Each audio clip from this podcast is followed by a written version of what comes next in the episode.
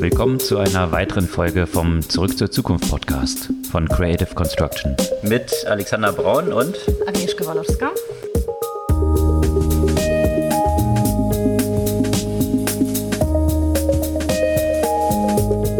Was gab es Neues letzte Woche? Ja, spannende Themen.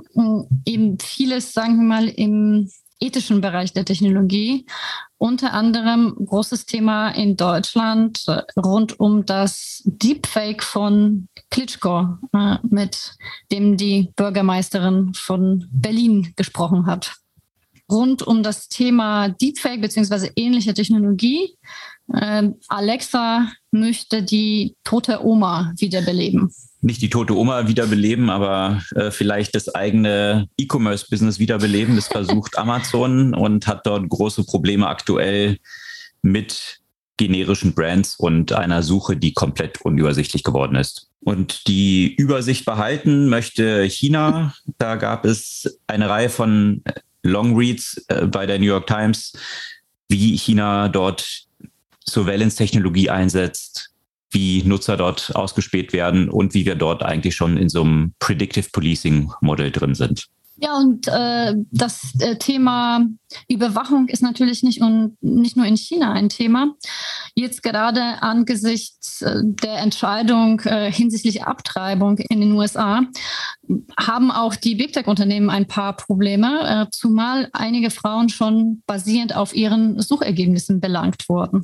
In diesem Kontext äh, gab es ja auch eine etwas fragwürdige, zumindest äh, Memo äh, bei Meta. Dazu kommen wir auch äh, im Detail, aber bei Meta auch noch andere News. Und zwar sollen die Avatare im Metaversum künftig Prada und Balenciaga tragen. Hm. Dann äh, weniger High Fashion, auch ja die Probleme der Unicorns und äh, Startups sowohl an der Börse als auch außerhalb der Börse gehen weiter. Und ein gutes Beispiel, trauriges Beispiel ein Stück weit dafür liefert Zendesk. Und auch das ganze Segment Q-Commerce, die sind auch kräftig am Strampeln und da stellen sich große Fragezeichen, unter anderem bei Gorillas und auch ja, eine Reihe von ähnlichen Playern, die in diesem Markt unterwegs sind. Andere, die wiederum funktionierende Geschäftsmodelle haben, wie zum Beispiel SumUp und Personio, die haben es aber wiederum geschafft, sehr große neue Runden zu raisen. Also es ist nicht alles Doom und Gloom, sondern stark abhängig aktuell von tatsächlich, ob man ein nachhaltiges Geschäftsmodell aufbauen kann. Überraschung. Mhm, ja, vielleicht äh, eine positive Entwicklung der Korrektur. Und apropos auch gute News aus dem Tech-Bereich, interessante Entwicklung. Wissenschaftler haben einen bionischen Roboterfisch entwickelt. Dieser Roboterfisch soll aus den Meeren Mikroplastik entfernen. Dringend notwendig. Absolut. Weil man sonst diese ganzen anderen Fische isst, die äh, selber auch Mikroplastik gegessen haben. Und äh, gibt es ja auch interessante Studien zu, wie viel Mikroplastik sich so im menschlichen Organismus schon befindet. Mhm. Bevor wir jetzt in die Themen im Detail einsteigen, nochmal kurz die Erinnerung. Ihr könnt unseren Podcast gerne abonnieren und äh, damit auch ein bisschen verbreiten. Gerne auch ein paar Reviews hinterlassen. Da freuen wir uns auf sämtlichen Podcast-Plattformen drüber. Ja, steigen wir in die Themen ein. Was gab es denn dort bei Klitschko oder eben bei Nicht-Klitschko, äh, von denen, glaube ich, die Gegenüber angenommen hatten, mit Klitschko zu sprechen vergangene Woche? Dass ein Deepfake in der aktuellen geopolitischen Lage, sagen wir mal, wieder an die Agenda kommt, äh, ist nicht sehr überraschend. Das gab es schon am Anfang des Krieges von Russland gegen Ukraine. Einige Versuche, ein ähm, Deepfake von äh, Zelensky zum Beispiel hochzutreiben und damit Falschinformationen zu verbreiten. Es gab ja auch bereits einen, auch von Klitschko. Jetzt äh, hat es auch äh, meines Erachtens ein bisschen neues Level erreicht äh, mit den Live-Deepfakes. Ja, also es ist noch was anderes, wenn das ein, sag ich mal, ein aufgenommenes Video ist das irgendwo verbreitet wird. Das äh, kann man analysieren, kann man äh, schnell äh, dagegen wirken. Kannst du vielleicht nochmal ganz kurz äh, herleiten, was, was Deepfakes sind, äh, ganz knapp zusammengefasst für alle, ja. die äh, damit noch nicht äh, Kontakt hatten? Das stimmt. Also Deepfakes sind in der Regel Videos oder auch Live-Videos, in denen einfach zum Beispiel existierende Personen falsche Worte in den Mund gelegt werden oder ein auch auch eben in einer Videokonversation ähm, es so dargestellt wird, als würde zum Beispiel hier Klitschko mit äh, Franziska Giffey sprechen. In der Tat ist es jemand ganz anderes, aber das Bild und das Gesicht von Klitschko wird dazu verwendet. Und also ich kann bestimmte Aussagen treffen, äh, auch nicht als Klitschko und die werden dann in Realtime irgendwie so umgewandelt, dass sich das Gesicht, was die der Gegenüber, die Gegenüber auf dem Screen sehen, dementsprechend dann so bewegt, Mundbewegung macht und dann auch in dieser genau. Stimme und auch die, die Stimme. Sachen rüberbringt. Und auch die Stimme wird da entsprechend nachempfunden. Ja. Und mhm. das klingt, als wäre das so Science Fiction und äh, tatsächlich, dass es auch Real-Time möglich ist. Äh, das äh, war vor nicht so langer Zeit noch nicht möglich oder nicht so einfach. Aber viele haben bestimmt dieses, dieses, dieses Video äh, gesehen, wo der Anwalt in, äh, glaube ich, in den USA auf einmal in einer Telco als Katze aufgetaucht ist, weil er irgendein äh, Filter genutzt hat. Ja, das ist eigentlich die gleiche Technologie. Das ist eigentlich die gleiche Technologie, äh, nur dass es da hier nicht ah. mit Katzen, sondern mit einem anderen Gesicht letztendlich stattfindet und dazu noch mit mhm. der entsprechenden Stimme.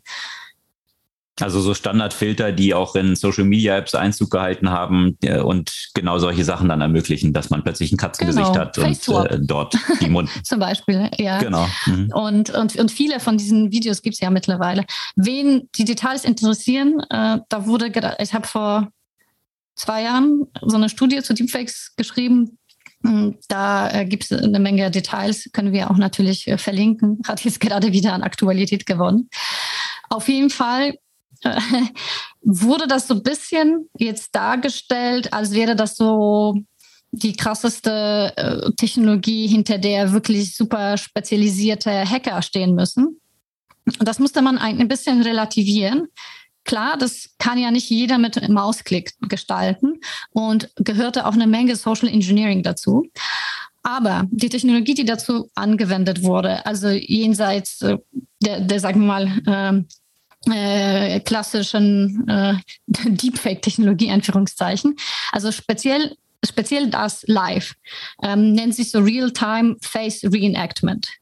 Und wenn man sich so ein bisschen damit beschäftigt, äh, dann findet man auch relativ schnell, zum Beispiel auf GitHub, Anleitungen, Codeschnipsel dazu und kann mit, natürlich braucht man dazu zumindest ein wenig Coding wissen, ja, aber man muss das alles nicht neu erfinden. Anleitung, Code dazu ist verfügbar. Also da, da muss nicht unbedingt eine Armee von super Deepfake-Experten dahinter stehen, um so eine Konversation, sagen wir mal, glaubhaft zu gestalten. Was dazu in diesem Kontext ja auch noch kam, war, dass der angebliche Klitschko um einen Übersetzer gebeten hat, weil er ja mit seinem Team da wäre an der anderen Seite und deswegen gerne Russisch sprechen möchte. Meistens, wenn Klitschko in Deutschland ist, spricht er auch Deutsch. Mittlerweile spricht er in der Ukraine auch nicht Russisch, sondern Ukrainisch.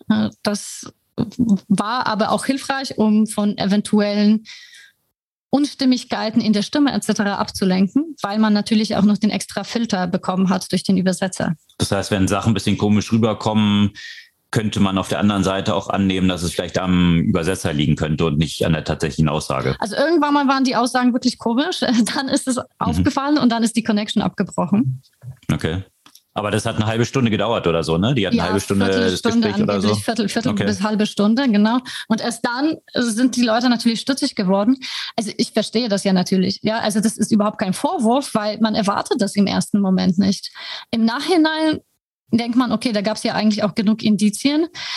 Die, das Bild war auffällig ähnlich dem Bild von einer Pressekonferenz, die im Frühjahr stattgefunden hat ich meine, in Kiew sind es jetzt gerade auch 30 Grad gewesen und der saß da in einem Rollkragenpulli und einer Winterjacke. Das hätte Leute vielleicht für sich machen müssen äh, im, im Nachhinein. Plus, ich frage mich, wie das möglich war, mit ihm einen Termin tatsächlich zu vereinbaren, dass das nicht irgendwie überprüft wurde, ja, weil per E-Mail, keine Ahnung, kann man wahrscheinlich, würde ich jetzt annehmen, verifizieren, kommt das tatsächlich von dem Kiewer Bürgermeisteramt oder nicht. Also auf jeden Fall war da schon eine ganze Menge Social Engineering drin. Man muss ja auch sagen, Giffey war ja nicht die einzige, die reingelegt wurde. Das gleiche passierte den Bürgermeistern von Wien und Madrid. Und der Bürgermeister von Madrid wurde sehr schnell stützig und hat es abgebrochen.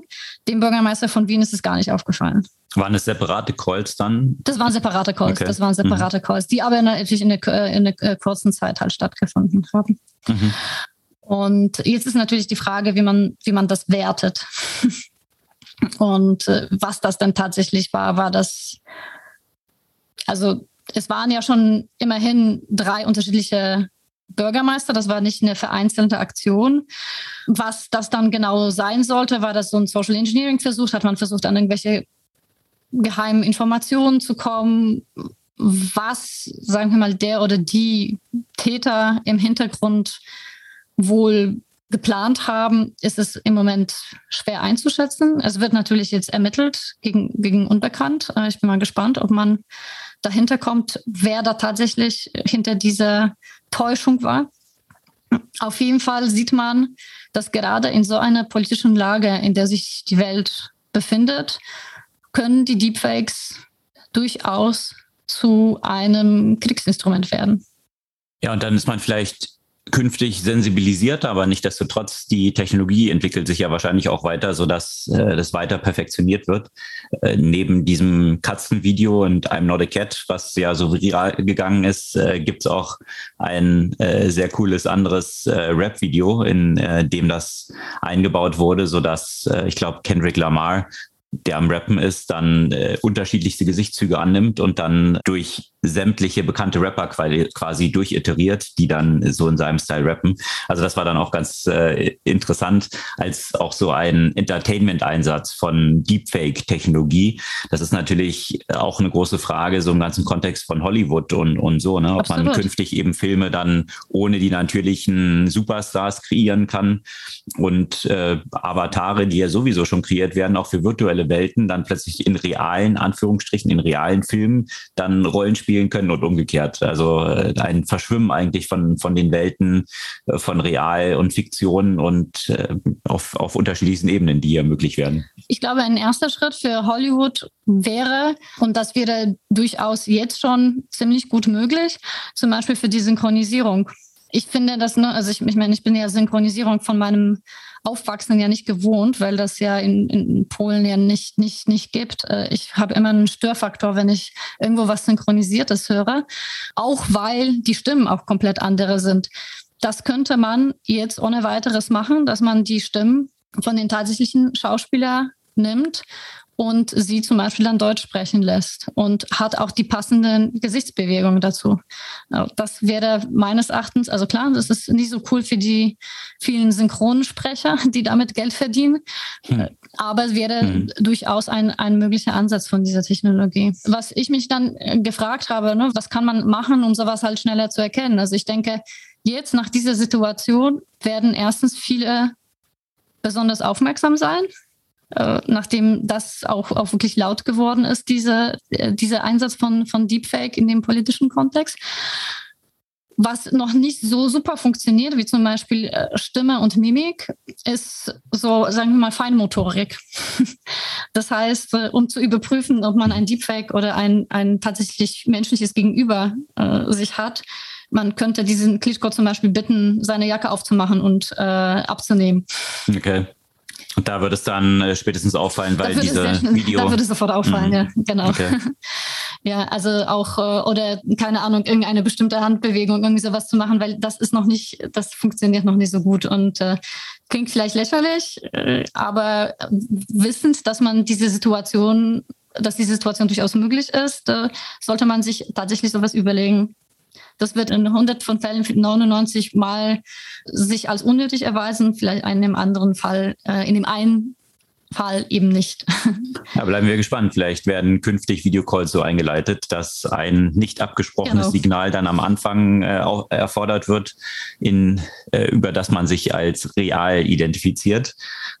Vielleicht ist das das neue Handshake, äh, bis die Technologie auch dem, dementsprechend weiterentwickelt wird und das dann auch. Äh, und das wird bestimmt passieren, ja. Also auch äh, übergangshalber. Ansätze gibt es das auch, ja. Genau. Aber in diesem, in diesem Kontext gab es noch andere News oder im weitesten Sinne in diesem Kontext, was das Vorspielen von ja, von anderen Personen eigentlich angeht im Voice-Kontext. Ja, richtig? genau. Also eigentlich ähnlich, wie ich das jetzt gerade beschrieben habe bei den potenziellen Synchronsprechern. Die ähnliche Technologie möchte Amazon jetzt bei ihren Alexa bzw. Echo Geräten einsetzen. Mit einem Use Case, den Sie gerade präsentiert haben, die verstorbene Oma kann das äh, Buch weiter vorlesen, äh, dem Enkelkind, nur halt mit einer synthetisierten Stimme über Alexa. Äh, es klingt ein bisschen creepy. Äh, ist natürlich nur einer der Einsätze. Es gibt ja auch keinen Grund, warum das die lebendige äh, Oma äh, nicht, nicht auch weiterhin sein könnte. Hm. Auf jeden Fall, die Technologie existiert ja auch jetzt schon und da gibt es ja auch ein paar Tools, Lyrebird zum Beispiel, mit denen man sich schon die eigene Stimme synthetisieren kann. Dafür brauchten sie so 30, 35 Sätze, die man aufspricht und basierend darauf konnte die Stimme im entsprechend synthetisiert werden. Das wurde, glaube ich, verkauft mittlerweile. Also ich weiß gar nicht, ob das Tool jetzt äh, separat existiert. Also auf jeden Fall der Einsatz dieser Technologie ist natürlich auch in so weit gefassten Entertainment-Bereich äh, möglich. Amazon hat bisher keine technischen Details dazu verraten und auch nicht, wie genau und wann das an den Markt kommen soll. Spannender Einsatz, auch wenn es gerade, wie gesagt, wenn es dann das Wiederbeleben der Stimmen von vielleicht verstorbenen Personen sind, bringt das dann ja auch eine ganze Menge von ethischen Fragestellungen. Äh, ja, zutage, weil gibt es dann sowas wie ein Recht auf Postmortem Privacy? Möchte das diese Person äh, oder hätte das diese Person gewollt? Wie geht das weiter? Da kann man ja auch dazu äh, zwei Folgen von Black Mirror ja auch äh, empfehlen. Eine vor allem, äh, wo es genau darum geht, eine verstorbene Person digital zum Leben wieder zu erwecken. Was wiederum eine absolute Sehempfehlung ist. Black Mirror, eine Serie, die sich mit sehr interessanten Nuancen von Technologie, die etwas dystopisch oder in jeder, in jeder Folge eigentlich dystopisch sind, aber gar nicht so weit von der heutigen Realität entfernt äh, zumeist sind und dementsprechend äh, sehr creepy ja, sind. Das kann man wohl sagen. Aber die Frage stellt sich dann natürlich auch, also hier ist die, die Quelle jetzt, äh, wie du es beschrieben hast, äh, in Anführungsstrich tote Oma. Äh, da muss es bestimmte Stimmsequenzen geben, die man hat, die man dem System füttern kann, dass auf dieser Basis dann das erweitert werden kann und der volle Wortschatz daraus dann aufgebaut wird, richtig? Ja, ja, aber man braucht auch nicht jedes Wort sozusagen aufgesprochen zu haben, sondern eben je nach Sprache einfach bestimmte Zusammensetzungen von Buchstaben, die ja in vielen Worten halt auftauchen. Und dann kann man, kann das eigentlich ganz gut miteinander kombiniert werden. Und da Alexa eh die ganze Zeit mithört, sollte das ja kein Problem sein. die Aufzeichnung zu nutzen, die Alexa gar nicht hat. genau. ja, aber das äh, ist natürlich auch ein Thema, äh, wo wir vorhin die Hollywood-Stars hatten. Ich meine, immer diese gleiche Alexa-Stimme zu haben, ist ja für viele Leute auch nervig. Da kann natürlich die tote Oma der eine Use Case sein, aber äh, vielleicht habe ich auch Lust, dass Alexa mit mir in der Stimme von John Travolta spricht oder was auch immer. Das kann natürlich äh, auf dieser Basis dann auch aufgebaut werden, was wiederum auch interessante Fragestellungen aufwirft wer hat denn eigentlich das Recht dann an seiner Stimme und wie sieht es dann dort aus? Also äh, dürfen jetzt einfach Sprachsequenzen von John Travolta genutzt werden, um daraus dann eine konsistente Stimme von John Travolta zu generieren? Oder hat dann jeder, also gibt es einen App Store für Stimmen irgendwie und ich kann mal diese Stimme nutzen, mal diese Stimme und dann kriegen die Actors dahinter äh, noch Royalties, weil ihre Stimme verwendet wird? Wahrscheinlich. Interessante Fragestellung, die sich mhm. da so anschließen. Ja, aber bei Amazon gab es ja auch noch äh, andere Themen. Ja, äh, ich weiß nicht, wie du so deine letzten Amazon-Suchen empfunden hast. Bist du da happy, wie so das User Experience dort aussieht oder wie ist so dein Empfinden dabei? Gott, ich habe tatsächlich, nee, nee, es ist, das, ist, das ist absolut eigentlich nicht mehr möglich. Also jenseits von Büchern habe ich das Gefühl, weil du einfach, äh, einfach so viele Schrott hast. Hatte ich ja let letztens gerade, weil ich brauchte so eine äh, Spendenbox für, für, äh, für meine Hochzeit. Und äh, das ist, also da hast du tausend Sachen, die gleich aussehen, von cheap bis very cheap. mhm. Muss man schon sich ganz genau irgendwie in die in die Kommentare und, und Bewertung halt zum Teil reinlesen. Von und, denen man aber auch nicht weiß, ob sie wahr sind oder nicht wahr, was das nächste, weiß, die genau, nächste Level von sind, Confusion ja. ist. Ja, dann geht's hier so wie den meisten Nutzern und äh, mir auch und auch äh, ein längerer Artikel, der jetzt dazu erschienen ist im Wall Street Journal, äh, dass es tatsächlich ein echtes Problem für Amazon darstellt. Also da sind äh, verschiedene Beispiele dann erwähnt von einer Knoblauchpresse zum Beispiel äh, zu den Suchresultaten erscheinen 300 äh, äh, Knoblauchpressen, die die meisten sehr ähnlich aussehen oder teilweise nur Abweichungen ja, im Namen haben. Eigentlich. Und das zeigt ganz interessant so die Historie aus, äh, auf von den Problemen, die dort auch existieren. Äh, ich finde, da gibt es ganz gute Parallelen zu eBay. Mhm. eBay ja ursprünglich als ein Auktionsplatz äh, Consumer zu Consumer eigentlich entstanden und äh, dann hat man das Richtung Marketplaces ausgeweitet, also sprich auch professionelle oder wie sagt man gewerbliche Händler dort zuzulassen, Produkte anzubieten. Mhm. Da ist eBay auch für mich, also ich habe auch selten, vielleicht zweimal in meinem Leben da irgendwie diese Auktionen genutzt. Das ist irgendwie, glaube ich, nicht so mein Ding gewesen, da jetzt irgendwelche Preise und dann äh, jetzt ist es meins und äh, doch nicht. Also ich, ich habe das früher tatsächlich häufiger gemacht, ja, weil ich habe früher auch schon äh, immer so, so zum Beispiel Kleidung ja Gebrauch gekauft. Und äh, das war eigentlich damals eBay war eine super Plattform. Oder früher noch in Polen gab es ja Allegro. Äh, da hat sich eBay nicht durchgesetzt. Mhm. Und da habe ich ja schon im Studium dann immer, da guckst du ja schon ganz genau auf die Preise sozusagen von den Sachen, die, die du kaufst. Und äh, da waren solche mhm da habe ich das tatsächlich genutzt und äh, irgendwann mal konntest du nicht, weil du von diesem Consumer to Consumer eigentlich gar nichts mehr hattest, weil die, die professionelle Händler alles weggedrängt haben und somit konnten dann ja auch so spezialisierte Consumer to Consumer Plattformen halt ja auch äh, entstehen, wie jetzt mit Vinted etc. Ne? Hm.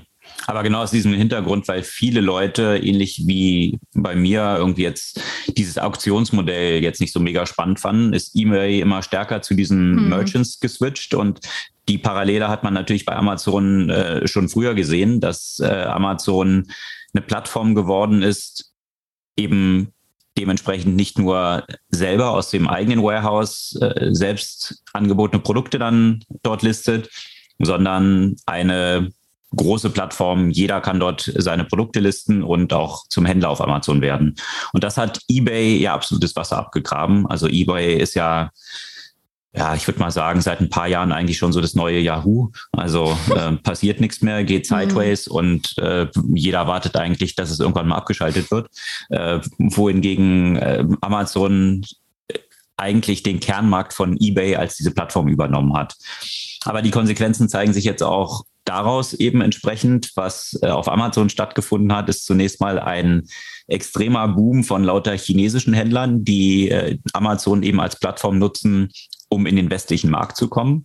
Und natürlich die meisten Produkte, die sowieso in China hergestellt werden und auch besonders fleißig aus China kopiert werden, äh, die landen dann nämlich auch alle auf Amazon. Und da hatten wir auch schon ein paar Mal darüber berichtet, dass äh, Amazon hier auch versucht hat, das entsprechend einzudämmen. Also viele von Fake-Produkten, das war natürlich ein zentrales Problem bei Amazon. Ja aber auch äh, das, was ich eben erwähnt hatte, Reviews.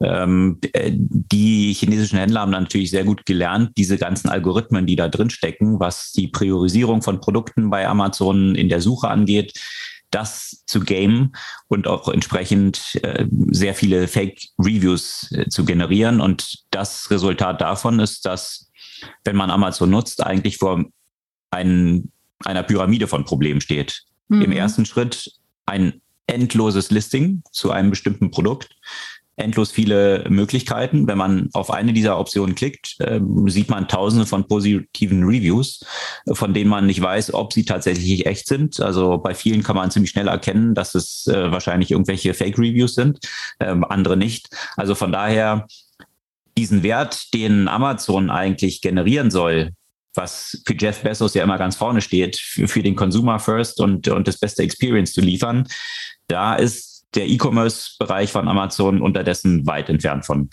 Eine Überflutung von Resultaten, eine Schwierigkeit der Einordnung und Differenzierung von diesen Resultaten. Und äh, ja, das äh, ist ganz interessant in diesem längeren Wall Street Journal-Bericht dargelegt, den wir auch gerne verlinken, was so die Konsequenzen davon sind. Also viel von diesen chinesischen Händlern sind in der letzten Zeit, nachdem Amazon viele abgestellt hat, auch so in die USA geschiftet.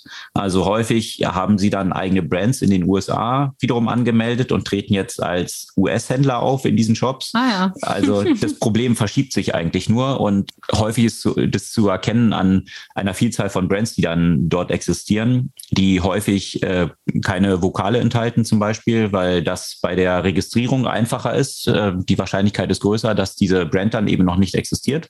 Also das sieht man halt, wie massenhaft dieses dann wiederum gegamed wird. Also mhm. Kernthema ist eigentlich wiederum Algorithmen und äh, wie man Algorithmen eigentlich generiert, um bestimmte Sachen auszuschließen und dann das eigentlich so ein Wettlauf wird, das hat man ja im, im Suchmaschinenbereich, SEO, Suchmaschinenoptimierung ja auch gesehen, dass es immer stärker ein Race zwischen Weiterentwicklung der Algorithmen und äh, äh, Spammern ja. auf der Scammern auf der anderen ja. Seite geworden ist. Und ich meine, in letzter Zeit ist ja Google schon extrem gut geworden. Gerade nachdem sie angefangen haben, viel stärker auf so Machine Learning Komponenten zu setzen und, und weniger einfach nur auf so eine Analyse von Site-Content. Mhm. Und äh, ich frage mich, ob sowas ähnliches vielleicht dann in so einem E-Commerce-Kontext für Amazon auch möglich wäre, weil äh, dieses Problem, was man früher in so Suchmaschinen hatte, das finde ich, hat sich ja sehr reduziert und die, die Resultate sind für die meisten Themen ja schon extrem gut bei Google.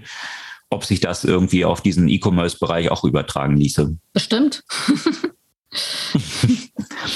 also auf jeden Fall scheint Amazon da noch eine Menge Hausaufgaben zu haben, weil ja. aktuell droht Amazon so unnutzbar zu werden, zumindest der E-Commerce-Bereich, äh, wie es eBay schon seit einer ganzen Weile ist. Aber vielleicht ist es ja auch gut. Dass weniger konsumiert wird? Ja, oder auch, dass wieder andere Player, ne? So, so, so wie ein bisschen eBay, dass eBay das nicht weiter geschafft hat zu entwickeln, hat ja auch anderen Geschäftsmodellen ermöglicht, sich zu entwickeln. Und das gleiche bei, bei Amazon, ja. Das äh, Vielleicht könnte dann so ein Shopify stärker davon profitieren, wo die einzelnen Händler dann wiederum unter ihrer eigenen Brand ihre Shops haben und man dezidiert diese Shops dann ansteuert, statt ein große, eine, eine große Plattform ja. anzusteuern, wo du dann das äh, Spam und Stuffing von äh, Stuffing von all diesen anderen Händlern drin hast, die dann auf diesen Brands, äh, auf den Rücken dieser Brands quasi äh, irgendwelche Sachen produzieren und, und versuchen, und, und, du die eigentlichen Brands dann kaum noch finden kannst oder die, die, die originären Produkte. Ja. Also von daher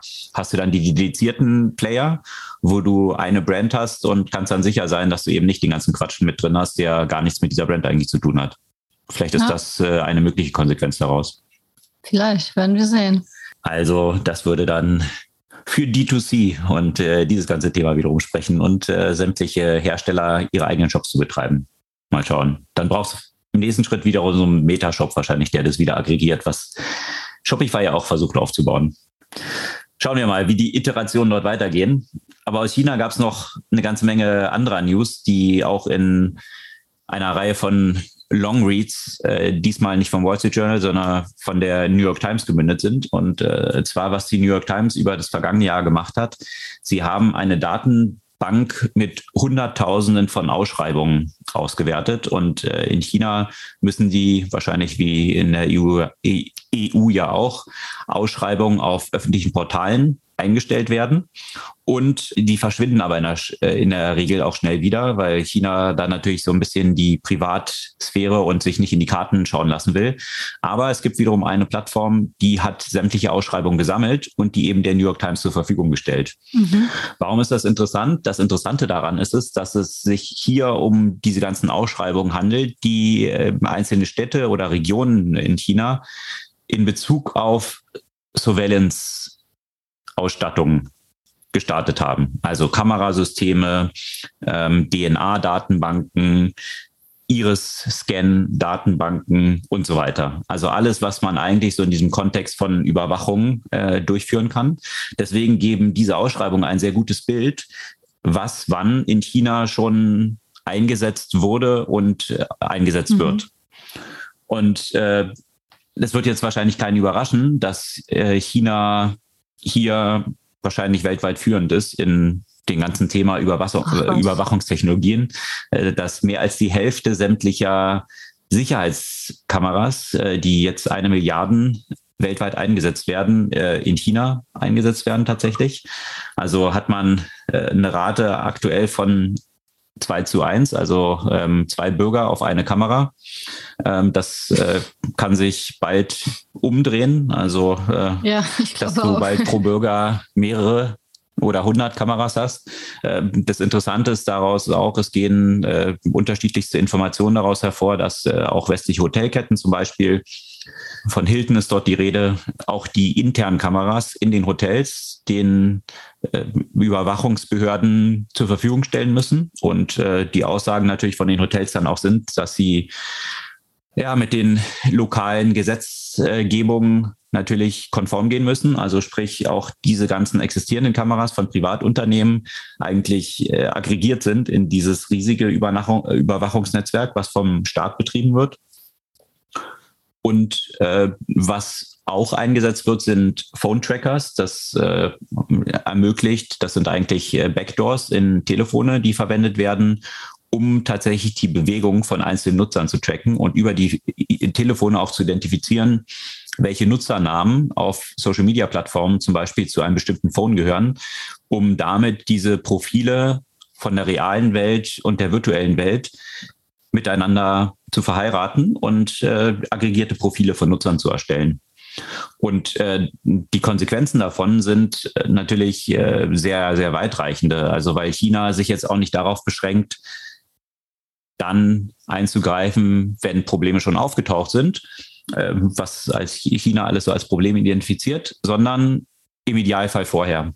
Also da gibt es eine ganze Reihe von Beispielen, äh, dass äh, wenn in China Verstöße von Regierungsbeamten stattfinden, dann können natürlich die normalen Bürger hier bestimmte Petitionen oder Eingaben machen, um dagegen zu protestieren, mhm. die in der Regel aber in Peking abgeliefert werden müssen. Das heißt, was aktuell ziemlich stark betrieben wird, weil solche Eingaben oder solche Petitionen ja immer auch in ja, äh, Peinlichkeiten für die, für die Staatsgebilde münden können, dass man dann entsprechend jetzt getrackt hat, welche Personen besonders häufig irgendwie Petitionen gestellt haben und dann entsprechend identifiziert hat, äh, wenn diese Personen sich zum Bahnhof begeben haben, in Provinzen, die eben von Peking entfernt sind, dass plötzlich ihnen keine Tickets mehr verkauft wurden.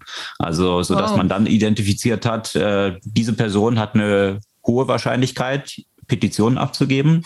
Also lassen wir sie gar nicht erst nach Peking reisen, damit diese Petition eben nicht abgegeben werden kann, zum Beispiel. Also das sind äh, bestimmte Maßnahmen, die äh, dort entsprechend ergriffen wurden. Und ein anderes Beispiel, was dort auch gebracht wurde, äh, eine Frau, äh, die einen äh, Mann in äh, Hongkong heiraten wollte, um dann entsprechend auch nach Hongkong zu ziehen. Da hat man dann aus den Systemen identifiziert, entsprechend durch diese Phone-Tracker, dass diese zwei Personen eigentlich äh, kaum physischen Kontakt in den letzten Jahren gehabt haben und auch sonst äh, sehr limitierten Kontakt, sodass dann die Alarmglocken geschlagen haben und man gesagt hat, äh, hier existiert eine hohe Wahrscheinlichkeit, dass es eine Fake Marriage ist. Also wurde das Gesuch abgelehnt. Wow.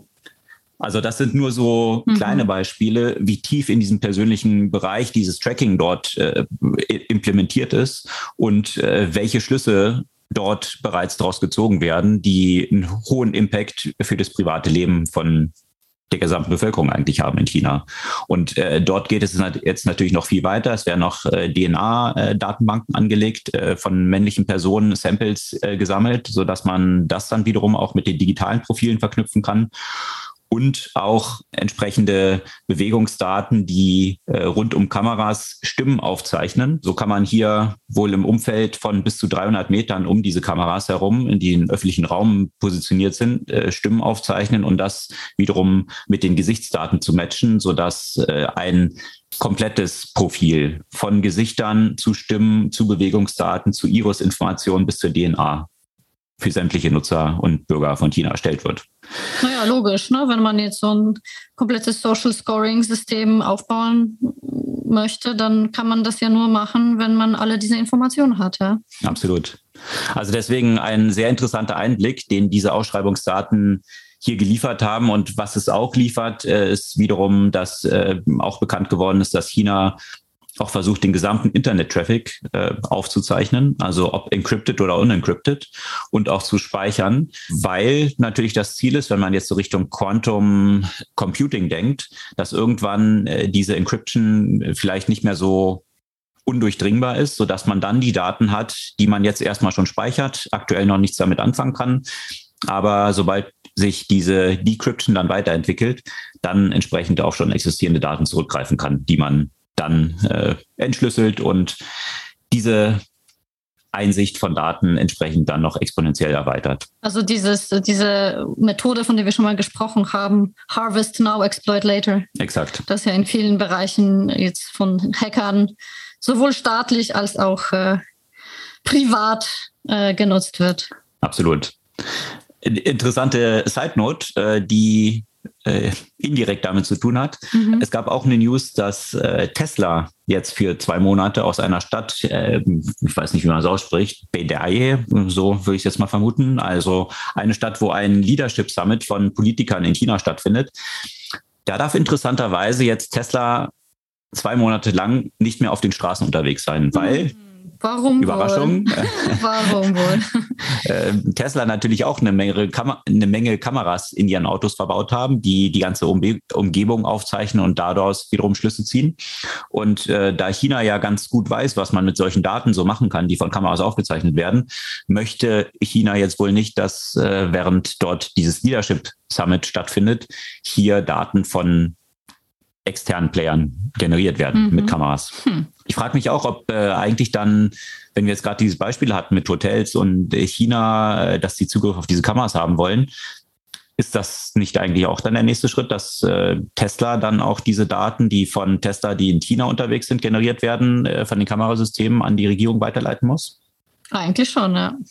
Da bin ich mal gespannt, wie Tesla sich da positioniert äh, gegenüber den Regulatoren. Ja, von Elon Musk würde ich mal vermuten, werden wir sicherlich nicht als erstes davon hören. Nee, bestimmt nicht. ja, aber dieses Thema, das du angesprochen hast, ne, die, das auch Aushändigen von Daten an die Regulatoren, auch wenn das, sagen wir mal, moralisch, ethisch zweifelhaft ist, das haben wir nicht nur in China, sondern auch aus dem aktuellen Anlass in USA. Das Thema rund um die Abtreibung oder weitestgehend oder zumindest Zulassung der Abtreibungsverbote in den USA nach der entsprechenden Staatenregulierung. Das hat jetzt viele in den Medien beschäftigt. Und da gab es den Entscheid durch das oberste Gericht dort, die, die es jetzt legitimiert haben, dass die Staaten das entsprechend so regulieren können, richtig? Genau. Und äh, das hat natürlich auch Konsequenzen für die Big Tech-Unternehmen beziehungsweise für ihre Nutzer viel mehr, weil, naja, wenn eine Frau sich in einem der Staaten, die Abtreibung verbieten, dazu entscheidet, das dennoch zu tun und im Zweifel auch danach recherchiert, zum Beispiel in den Suchmaschinen, können die Daten dazu genutzt werden, um sie zu belangen. Und können nicht nur, sondern die Google Suchen einer Frau wurden ja auch bereits in einem, mindestens einem Fall als Evidenz tatsächlich genutzt. Das heißt, so ein, ein, Strafermittlungsverfahren, was das ja dann bedeuten würde, müssen die Unternehmen diese Daten auch auf eine Anfrage rausrücken, Absolut. richtig? Und das heißt, dass es eigentlich nicht mehr sicher ist die ganzen äh, Plattformen dazu zu verwenden. Das heißt, dass Unternehmen eigentlich noch mehr Fokus eben auf Datenschutz legen müssten, auf Anonymisierung bzw. Pseudonymisierung von Daten, sodass diese Daten nicht eindeutig in Personen zugeordnet werden können. Diese Möglichkeit bei Google zum Beispiel besteht, dass man ja ein Private Search macht, ja. Das ist aber natürlich nicht das Default und äh, das müssen die Nutzerinnen in dem Fall vor allem äh, beachten, um sich zu schützen. Man kann natürlich selbst ja einiges dafür tun. Äh, allerdings äh, denke ich, dass auch von den Unternehmen hier etwas kommen müsste. Zumal die Unternehmen, ja, also die Big Tech-Unternehmen ja durchaus äh, sich selbst als liberal in diesem Kontext wahrnehmen, auch wenn Proteste nicht gerade laut zu hören waren von, von den Big Tech-Unternehmen. Das war äh, alles eher verklausuliert. Das Wort Abtreibung möchte man ungern auch in den Mund nehmen. Die Big Techs sagen allerdings äh, weiterhin, dass äh, sie die in den entsprechenden Staaten eventuell nicht möglichen medizinischen Prozeduren in anderen Staaten finanzieren werden, beziehungsweise auch äh, Transportkosten und so weiter bezuschussen werden für ihre Mitarbeiterinnen. Ähm, mhm. Dazu stehen sie ja weiterhin. Ähm, man hätte sich aber vielleicht noch etwas deutlichere Kritik von den, also aus der, von der Seite der Unternehmen gewünscht. Auf Kritik stoßt ja auch der Umgang mit dem Thema bei einigen der Unternehmen, also allen voran bei Meta, obwohl sich hier zum Beispiel die Sheryl Sandberg, die bald nicht mehr da ist, relativ deutlich geäußert hat, wurde innerhalb von Facebook verboten, das Thema über die interne Firmenkanäle zu diskutieren. Hm. Ja, also ich finde, es ist halt immer eine, eine, eine schwierige Frage. Müssen sich die Unternehmen zu allem äußern? Ja, und wie sind so die internen Prozeduren? Also einerseits kann ich das ein Stück weit nach, nachvollziehen, weil es gerade zum Thema Abtreibung natürlich ja auch radikal polarisierende Meinungen gibt. Ja, also es ist ja auch schwierig, auf einen Nenner zu kommen zwischen denjenigen, die das befürworten und denjenigen, die das verbieten wollen.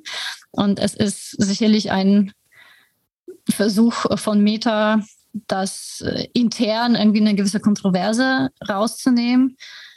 Auf der anderen Seite, es ist dann ein Thema, das, das sehr wichtig ist und ich finde es halt schwierig, den Mitarbeitern die Diskussion dazu zu verbieten.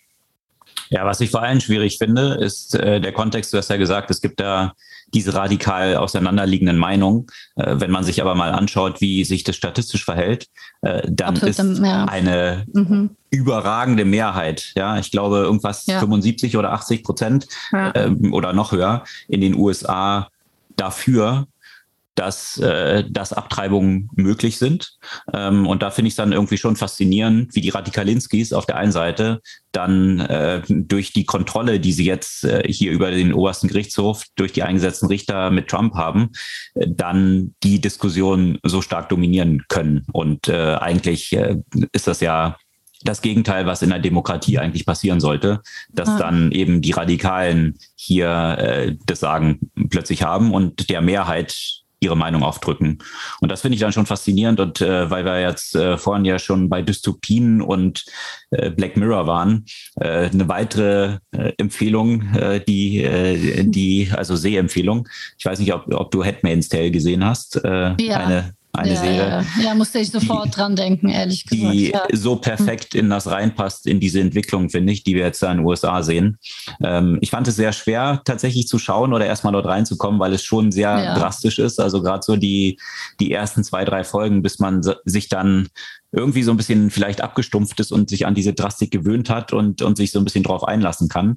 Ähm, fand ich schon schwierig, aber absolut hervorragend, muss ich sagen, äh, weil viele Entwicklungen, die wir dort sehen, mhm. äh, gerade in den USA, die sich da so vorzeichnen, äh, gar nicht so stark überzeichnet sind, finde ich, in dem, äh, wie es da in Handmaid's Tale gerade mit den aktuellen Entwicklungen äh, so dargestellt ist. Also definitiv auch ja. eine. Ich könnte das ja. nicht nochmal, ich habe es geguckt, aber ich könnte das nicht nochmal ja. schauen. Ne?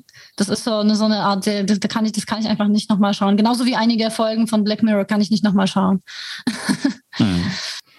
Aber ich möchte es nicht missen, die geschaut zu haben, weil ich es eben wirklich sehr, sehr bereichernd fand und diese Vorzeichnung von, von Entwicklungen, die sich in der Realität ja so, ja, leider abzeichnen, ja. ganz gut dargestellt sind. Auf jeden Fall.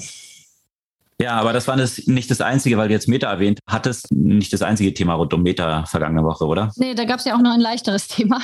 Mhm. Also ich meine, ich, ich muss ja so ein bisschen so ein bisschen schmunzeln bei dem Thema. Also Meta möchte für ihr Metaverse jetzt einen Avataren-Shop aufmachen und äh, bei den Avataren äh, darf man sich die Bekleidung, äh, Bekleidung von äh, Top-Designern holen. Äh, unter anderem sind jetzt äh, Balenciaga und äh, Prada also in der ersten äh, Variante äh, mit dabei. Mit denen gibt es ja auch entsprechend schon, schon die Verträge. Weil Mark Zuckerberg auch so ein Fashion-Icon ist. ja, das war so ein bisschen, also man muss sagen, da hat er schon mit einer gewissen Selbstironie äh, das Thema halt äh, herangegangen. So, so nach dem Motto, der würde sich das vielleicht nicht in Real Life äh, trauen, sowas zu tragen, aber äh, vielleicht im Metaverse. also ich glaube, dem ist durchaus bewusst, dass er jetzt selbst nicht so das, das Fashion-Victim ist. dann versucht natürlich immer so eine tolle Story dazu zu finden. Ja, das soll jetzt auch die Demokratisierung von so High Fashion werden, weil klar, wer trägt es eher sonst äh, äh, schon den ganzen Tag Klamotten von Prada von Kopf bis Fuß oder von Balenciaga kann man sich ja alles auch gar nicht leisten als normal Metaverse-Nutzer.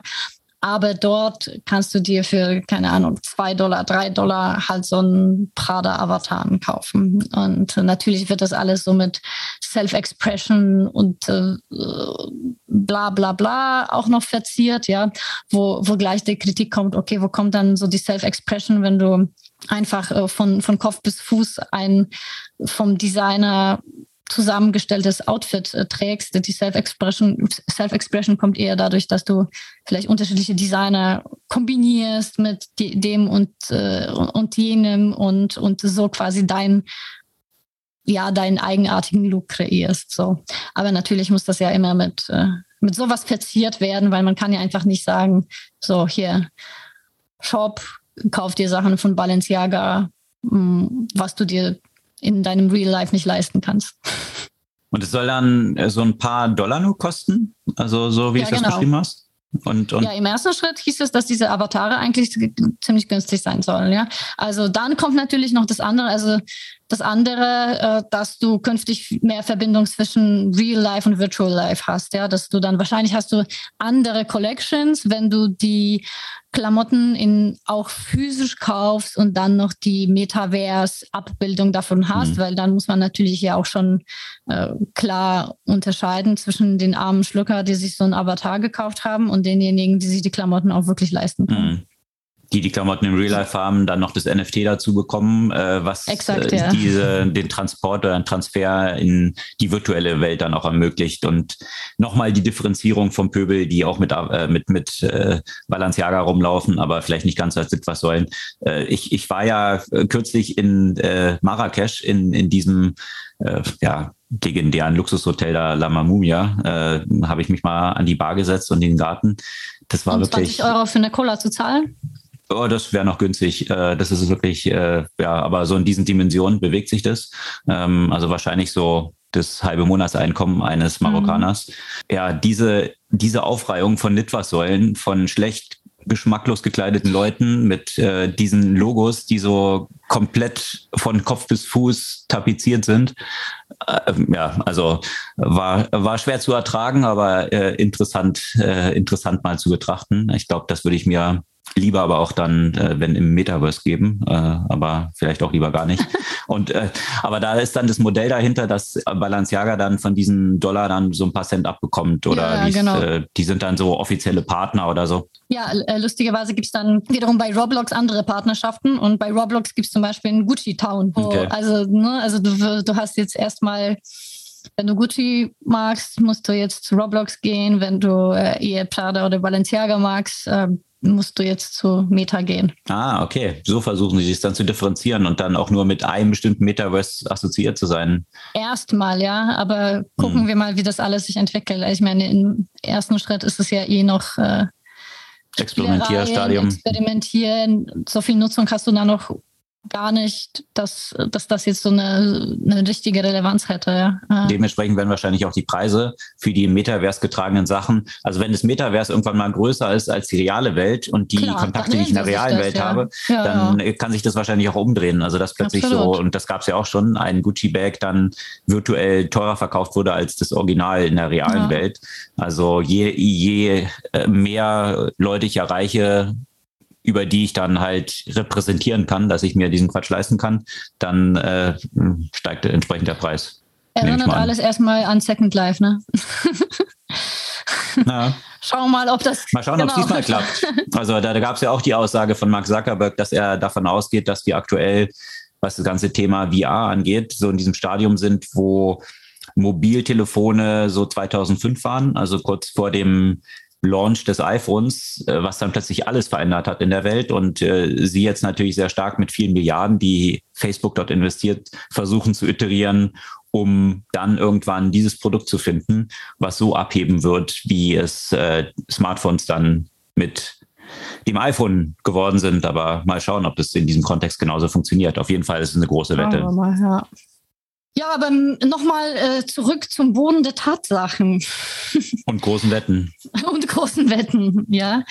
Äh, dass die Unicorns gerade am Schwitzen sind, das lässt sich nicht verstecken. Und ich glaube, ein sehr gutes Beispiel dafür ist äh, Zendesk, also ein CRM-Unternehmen schon seit, glaube ich, eine Weile an der Börse, haben vor wenigen Monaten ein Übernahmeangebot bekommen von 17 Milliarden Dollar. Wer wollte die kaufen damals?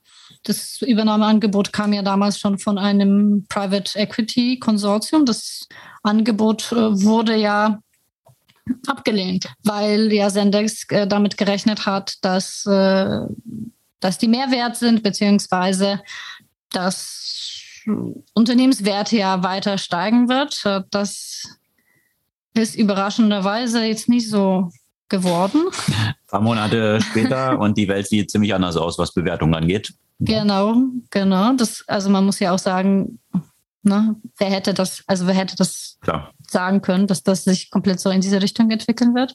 Zumal die ja auch eine von den Unternehmen sind, die ja durchaus ein Geschäftsmodell haben. Aber ja, das, äh, der Stock ist dann natürlich entsprechend nach unten. Und äh, ja, jetzt haben sie ein anderes Übernahmeanbe äh, Übernahmeangebot äh, erhalten. Der ist allerdings nicht mehr 17 Milliarden wert, sondern nur 10 Milliarden. Hm. So schnell einfach mal fast die Hälfte weg. Und äh, dem Angebot müssen sie in der aktuellen Lage ja auch zustimmen. Okay weil denen das Geld ausgeht oder äh, genau. das mhm. das. Ja, ist interessant zu sehen. Deswegen hatte ich auch gefragt, wer hat die Übernahme dort mhm. geplant? Also äh, wenn es jetzt Private Equity, dann ist wahrscheinlich ja schon äh, in Cash quasi, was dort fließt. Also die 17 Milliarden hätte natürlich auch sein können, wenn die Übernahme durch ein anderes Big Tech Unternehmen geplant gewesen wäre. Hätte das ja noch anders aussehen können, dann, der Deal am Ende. Dann wäre mhm. das ja häufig durch, durch einen mhm. großen Teil Aktien passiert. Also äh, häufig zumindest der Fall. Und äh, die Aktien des anderen Unternehmens hätten ja auch entsprechend mhm. korrigiert. Also wäre unterm Strich dann eigentlich ja. das Gleiche. Also man, aber hier ist ja tatsächlich dann eine sehr drastische Einbuße, die dem entgegensteht. Und naja, lässt sich natürlich immer schwer sagen, in welche Richtung das geht. Äh, Gibt es natürlich immer diese Crash-Propheten, äh, die 17 der letzten fünf Einbrüche vorausgesagt haben. Mhm. Und die 150 ähm, aber nicht. genau. Also von daher, ja, ja. Äh, wenn man die ganze Zeit äh, Crash an die Wand malt, dann kann man irgendwann, irgendwann wird man recht haben. Und ja. äh, natürlich war die Situation sehr überhitzt. Ich glaube, das ist kein verborgen geblieben, bloß äh, ist auch immer die Frage des Zeitpunkts Absolut, äh, und welche Optionen man dann unterwegs ausgelassen hat, um viel Geld zu verdienen. Ja. Äh, so sieht es nämlich bei einer ganzen Reihe von anderen Playern aus, wie auch so ein Gorillas. Äh, dieser ganze Q-Commerce-Bereich, äh, da haben zumindest, also ich glaube, dem Gründer Kagan Sümer, da gab es wahrscheinlich schon noch mal ein paar Secondaries, wo er für sich zumindest sicherlich eine ganze Menge Geld verdient hat, auch wenn viele von vornherein gesagt haben, dass es vielleicht überbewertet sein könnte. Aber solange man die Welle reiten kann, und VCs hinterherrennen, weil FOMO existiert und jeder irgendwie rein muss in, in das Thema, was gerade das heißeste der Welt ist. Ja, diese heiße, heißeste Thema der Welt, das hat sich auch merklich abgekühlt in der Vergangenheit und das hat nicht nur mit der Öffnung nach Corona zu tun, wo Leute auch gerne mal wieder vielleicht in den Supermarkt gehen, sondern auch mit der Fragestellung, ob sich dieses Modell, das hatten wir auch selber hier schon häufig in Frage gestellt, ob sich das überhaupt profitabel betreiben lässt. Und wenn man äh, jetzt mal den Fokus ein bisschen weitet, also jetzt nicht nur Q-Commerce auf eben Lebensmittel, die ohnehin schon eine sehr enge Marge haben, äh, sondern überhaupt Food Delivery und hier so bei Delivery Hero und den ganzen Playern in diesem Umfeld ist, Takeaway mhm. äh, und auch Uber, die ja auch mit Uber Eats äh, kräftig gewachsen waren. Aber kräftig noch defizitärer gewachsen sind, als sie das Autofahren schon defizitär hat wachsen lassen. Ähm, also da stellt sich dann auch die Frage, ist das wirklich ein Geschäft, was man profitabel betreiben kann? Und äh, die Frage stellen sich jetzt, wo die Märkte nach unten gehen, natürlich auch viele Investoren. Und äh, ja, eine Konsequenz ist, dass Delivery Hero jetzt ja aus dem DAX fliegt, entsprechend äh, stark dezimiert und bruised, äh, äh, wie soll man sagen, äh, also ordentlich auf die Nase bekommen hat mhm. in den letzten Monaten. Also das wird schwierig. Und da gab es auch einen langen Artikel äh, bei OMA, den können wir natürlich auch in den Show Notes teilen, wo sich schon die Frage stellt, wie geht es überhaupt weiter mit Gorillas? Die scheinen wohl auf der Suche aktuell zu sein nach äh, einer möglichen Partnerschaft, äh, was Käufer? vielleicht auch Übernahme bedeuten könnte. Und äh, es stellt sich hier die Frage, ob jetzt so ein Get Ear oder ein GoPuff hier reingehen könnten. Aber äh, die Essenz des Artikels ist, dass sich hier doch große Fragezeichen stellen, ob das jetzt ein absoluter Mehrwert für die existierenden Player wäre. Hm. Also äh, dementsprechend vor dem Hintergrund des Geldes, was dort verbrannt wird, und äh, da spricht man von fast 80 Millionen Verlust im Monat, wohlgemerkt, da sind natürlich auch große Finanzierungsrunden ziemlich schnell hm. aus dem Fenster geblasen. Und äh, ich glaube, das Klima wird hier nicht angenehmer. Da wird man sicherlich in den kommenden Wochen, wahrscheinlich eher Wochen als Monaten, schon einige tiefgreifende Veränderungen sehen und äh, sicherlich werden dort einige auf der Strecke bleiben. Ja, man muss ja auch sagen, dass äh, auch die aktuelle äh, Inflation auch nicht hilft, ne? wo die Leute bei solchen Player wie Gorillas noch ein kleines Premium zum Beispiel für die Lieferung und so weiter gezahlt haben. Wenn alles teurer wird, überlegst du dem dann vielleicht doch nochmal, ja, gebe ich noch das, hm. die Lieferung aus oder äh, kriege ich meinen Arsch selbst hoch und äh, spare mir ein bisschen, ja. Ja, definitiv, ein weiterer Faktor. Und Inflation, was sich natürlich auch auf die Zinsen auswirkt, äh, dementsprechend dann auch zu höheren Kapitalkosten führt und eben die Investoren, die dort Geld reinstecken, äh, wenn die Zinsen höher sind, dann sind natürlich die äh, abdiskontierten Gewinne, die irgendwann in der Zukunft liegen, wenn sie ganz weit in der Zukunft liegen, wie sie jetzt gerade bei diesen Playern ja äh, projiziert sind. Dementsprechend sind diese Gewinne mit höheren Zinsen abdiskontiert auf heute noch viel weniger wert, was natürlich dann auch wiederum auf die Bewertung dieser Unternehmen drückt, die eben noch keine Gewinne machen und sehr fraglich sind, ob sie jemals Gewinne machen werden. Also natürlich sind diese Unternehmen dann umso stärker betroffen. Das geht aber auch in die andere Richtung. Also es gab auch eine Reihe von sehr positiven News. Nicht alles Doom und Gloom. Es gibt ja immer noch bei den VCs sehr viel Geld in vielen Fonds, die äh, über die letzten Jahre eingesammelt wurden. Und äh, positiv davon äh, konnten letzte Woche SumUp vermelden, dass äh, sie 624 Millionen Dollar zu einer Bewertung von 8,5 Milliarden aufgenommen haben, was natürlich eine super News ist. Äh, SumUp kennen vielleicht die meisten von diesen kleinen weißen Terminals, äh, die zum Zahlen in Supermärkten oder kleineren, also, also mehr so ein Fokus SMI, also kleinere, mittlere Unternehmen, äh, wo man dann Karte zahlen kann.